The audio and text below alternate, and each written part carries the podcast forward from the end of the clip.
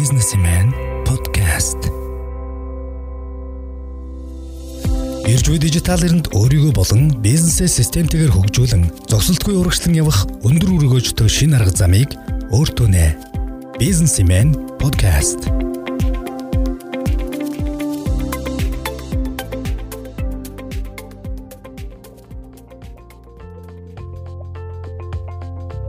За сайн байцгаана уу сонсогчдоо. Бизнес Сэник подкастын дугаар сонсогч танд яг одоо хүрч байна. За бид энэ удаагийн подкастаараа Монголд гарааны бизнесийг нутагшуулахад гар бие оролцож за бас гардан гүйцэтгэсэн хүмүүсийн нэг а олонний хэлгээр Око буюу Бат Октябртай За түүнийг Монголд ирсэн үеэр нисэхгүй хугацаанд ярилцсанаа энэ удаагийн подкастаараа та бүхэндээ сонсгох гэж байна. За юуны тухай ярилцсан бэ гэхээр А Монгол дахь стартап түүний орчин болон стартап эхлүүлж буй залуус болон за бусад орны гарааны бизнесүүдийн онцлогийн тухай ярилцсан. За ингээд сонсогч танд олон зүйл ярилцгүйгээр подкастаа хүргэе. Businessman podcast. 5 жилийн өмнө Techstars анх ажилд орсон гэсэн тийм. Тэгэхэд Монгол ажилтан байсан уу? байхгүй анхны Монгол ажил. Тэгэхэд яаж хүлээж авсан? Яг яарда ингэдэм аа яг хүмүүс бас нэг асуудгийн технологийн ертөнцид ч юм уу тийм өрсөлдөөнтэй компаниудын хувьд гарал үүссэн биш болчихдээ. Яахаргүй чадвар чухал болчихдээ юм байна. Тэгэл хүн яах вэ гэхээр эхний эдэн уулзалтууд дээр өөрийгөө мэдлэгээ мэдлэг байна уу, чадвар байна уу, хүнтэй харилцах чадвар байна уу гэх мэт зүйлээр харагдал тэгээ явж байна. Тэгээд ихэндээ гайгүй байсан байлгүй тийм. Тэгэл тэнцэл аваа явсан. А тэгээд анх очихдоо би зөвхөн малай цариуцсан захирал менежер гэдэг ажлаар анх хөслөгдөж явсан. Оо тийм үү тийм. Тэгин гута 6 сарын дараа зүүн өмнөд Азийн захирлуулаад тэгээ ингээ явсаар байгаа одоо Ази. Аас намхан. Одоо намхан талаа хариуд бүсийн захирал хэр чинь хичнээн орж байна. 55-аас ирж байгаа. 55 бол тэндээс одоо хамгийн стартапсаг гэх юм уу одоо юу гэх стартап экосистем нь маш сайн хөгжсөн болсон. Яа, судлаар болохоор одоо урд нь болохоор яадаг гэсэн гэхэлээ мэдээж Америк, Израиль тэгээд Англи байдаг байсан бол одоо болохоор Азаас гарч ирсэн хотууд нь гэхэлэр яхааргүй хятад сүлийн олон жилээрээ болохоор Шанхай, Бээжин шилдэг хотуудаар гараад ирчихэж байгаа дээш. За тэгээ энээсээ гадна болохоор Сингапур, Хонконг дараагийн хотууд нь ороод ирнэ. Тийм ээ. Тэгээ энэ итгэхэд Бангалор хот одоо маш хурдтай өсөж байгаа экосистемээрээ. Аа яа тэгээд хойд Солонгос тэгээд Токио, Японд дараач. Хөөх тийм үү. Монгол Солонгос. Монгол за манайх нөгөө хүн амын тоогоороо өрсөлдөд аяг хэцүү л дээ тийм үү. Тэгэхээр тэр чинь нийт зүгээр статистик авахар чинь манай одоо чинь лендмен гэдэг л ганцхан л байна шүү дээ тийм үү. Гэтэл өнөөдөр хүн амын тоог нь 10 дахин тавьсан бол магадгүй 10 компани байгаад Сэндэмэн шиг тий. гаргацсан бол шалгондоо байх бах тийм. Та нөгөө сургалтынхаа үеэр тэгж хэлчихсэн шүү дээ.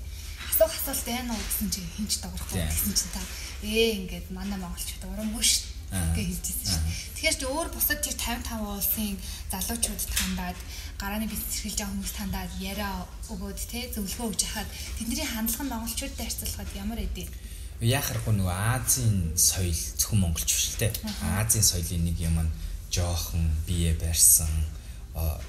Нөгөө бидний ярьдаг нөгөө олон нийтч нийгэм барууны нийгэм чи илүү бие даасан нийгэм гэдэг утгаараа ойрлох чанга дуурах бусдад харагдах тэр гэдэг энэ энгийн стандарт байдаг нийгмийн үзэл. Монгол болон Азийн орнуудад үгүй би энэ хэсэг хүмүүсийн нийгэм тийм болохоор би товоож болохгүй тэр гэсэн санаа энэ гэдэг утгаараа байглаасаа жоохон хэцүү байдаг. Гэхдээ энэ өөрчлөгдөж байгаа. Ялангуяа технологийн салбарт тийм ээ. Тэгжвэж өнөөдөр өөрийнхөө тэр шийдлийг бусдаас сонсуулна, тэгжээж санхүүжилт аавн, тэгжээж дараачийн мундаг авиаслал хүмүүсийг багтаав гэдэг утгаараа өөрчлөгдөж эхэлж байгаа. Тэгээ байглаасаа бид нарт энэ Бүгд л ойролцоол нэг төвшөнд яваад байгаа юм биш үү? Гэхдээ нэг чүчүүд Монгол гэсэн нэг тийм юм байна уу? байгаа яхахгүй би нөгөө сургалтын өрч гэсэн ярьсан монголчуудын бас нэг хэд хэдэн нэг онцлогуд харагдаад байна. Нэгт нь болохоор бид нар яахаар юм нүүдэлчин нийгмээс нэг авсан юм тасан зохицох чадвар айгуу сайн. Маш маш хурдтайгаар гадаад очиж амьдарч байгаа өөр газар ажиллаж байгаа монголчуудыг хараад нөх босод орн шиг зовоод байдгүй. Нэг мэтгэл тэр тухайн орны усыг уугаа сурцсан тэр соёлыг нь дагаа сурцсан хэлийг нь маш сайн эзэмшиж гисэн хүмүүстэй нь уулзраа олж чаддаг болцсон мэт. Өөр орны хүмүүстэй харьцуулах нийт. Хоёр дахь нь манай бас нэг нэг сүүлийн түүхийг харах юм бол бид нар чинь Аз ч биш, Европч биш нэг юм хоёрын хооронд ч юм шиг нь тэгээ буцаад давуу тал болж чадж байгаа. Нэгсэндээ бид нар өнөөдөр шин өөрчлөлтийг буцаад яшин өөртөө авах чадвар айгуу сайн. Бид нэр Европын буюу барууны давамгайлсан тэр эдийн засгийн ихэнх хувийг контролж байгаа тэр улсуудтай харьцаж чадвар. Бас буцаад бид нар хятадууд болон Азийнхантайгаа харьцаж чаддаг. Өнөөдөр Орос юм уу хятадтай барууныхан бизнес хийгээвэл хөвчлэн айдаг байхгүй. Яагаад? За нэг талаар улс төрийн асуудлууд яригдж байгаа. Хоёр соёлын ялгаа дэмнүү том байхгүй. Гэтэл өнөөдөр монголчууд хоёулантай ярих чадвартай. Хоёулантай юм уух чадвартай. Хоёулантай ойлголцох чадвартай, ууралцах чадвартай. Тэгээ тэр чинь өөрөө буцаад бидний аягүй том давуу тал болж байгаа гэж байна. Тас энэ улс төрийн орчин гэсэн шүү дээ. Монголчууд ч одоо Монгол бизнес хийж байгаа хүмүүс бизнесээ хөгжүүлмээр байна, өсмөр байна. Даан чинь улс төр нь гэлтэх юм ийм л дээ тэгээд энэ одоо юу гэдэг энэ энэ одоо Монголын улс төрийн байдал ч юм уу энэ одоо бизнес хийхин таагүй гэж хэлж болох орчин энэ төр гэдэг чинь зөвхөн Монгол байдаг зүйл биш л дээ тийм ээ өөр орнуудад одоо Мянмар гэдэг улсыг одоо харах юм бол Монголын 95 он 2000-ын одоо 90 хэдэн оны сүүлдээ яг л адилхан шүү дээ. Капитализм дөнгөж орж ирж байгаа хүмүүс нь одооноос л одоо энэ бараа бүтээгдэхүүний хэрэг хэлж эхэлж байна. Хилэн нээлттэй болж эхэлж байна. Тэгээ тэнд харах юм бол хахуул нөгөө нэг хитгэн хүн эрх мэдлийг контролдох гэж байдаг л асуудлууд байд танилаар юм бүтдэг тендерээр баяждаг энэ төр гэсэн асуудал сонь зүйл ерөөсөө биш.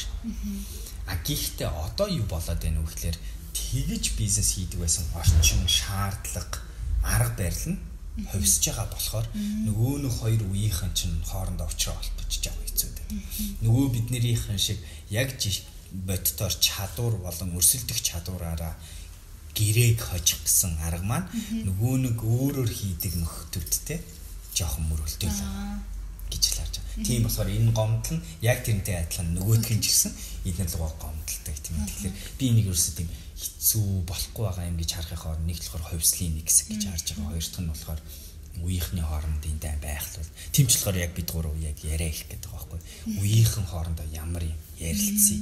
Бидний үнц нь хаана тохироод байна, тохирохгүй байна төвшаах өнөдөр надаа око тиг гэж хэлэх нь тэр үний натурал байдал нөхгүй.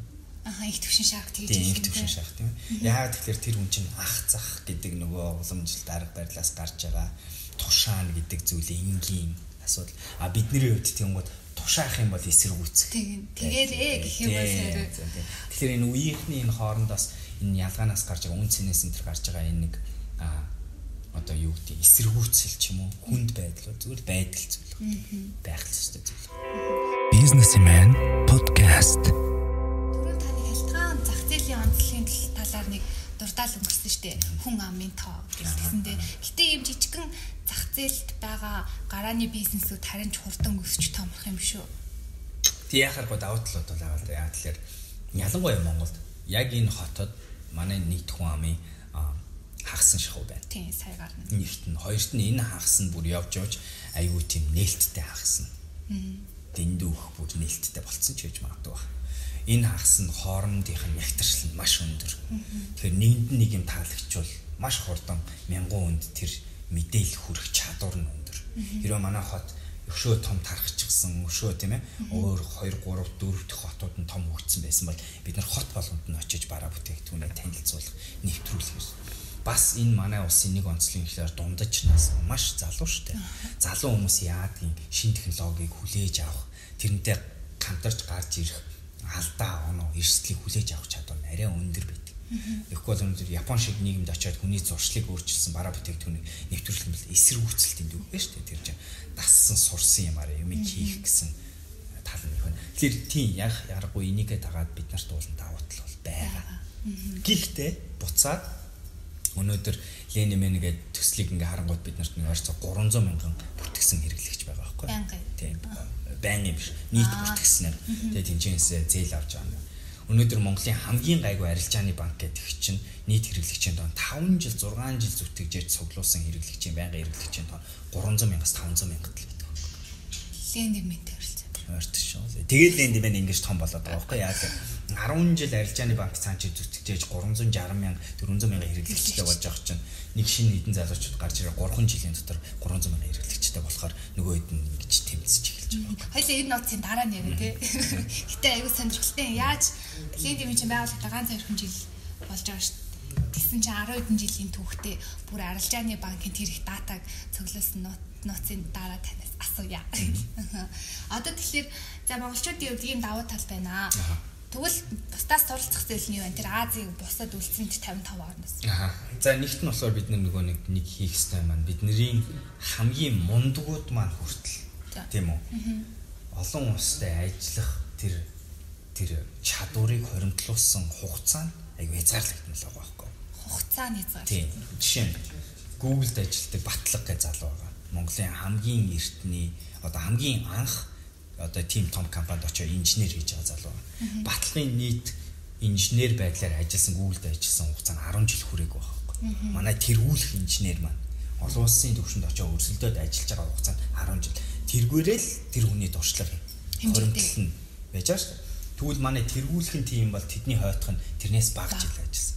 Тэгвэл бидний өрсөлдөх гээд байгаа бусад технологийн компаниуд чинь цаана чинь 30 жил ажиллаж гисэн, 40 жил ажиллаж гисэн мундаг хуримтлалыг бий болгоцсон хүмүүс байгаад байгаа.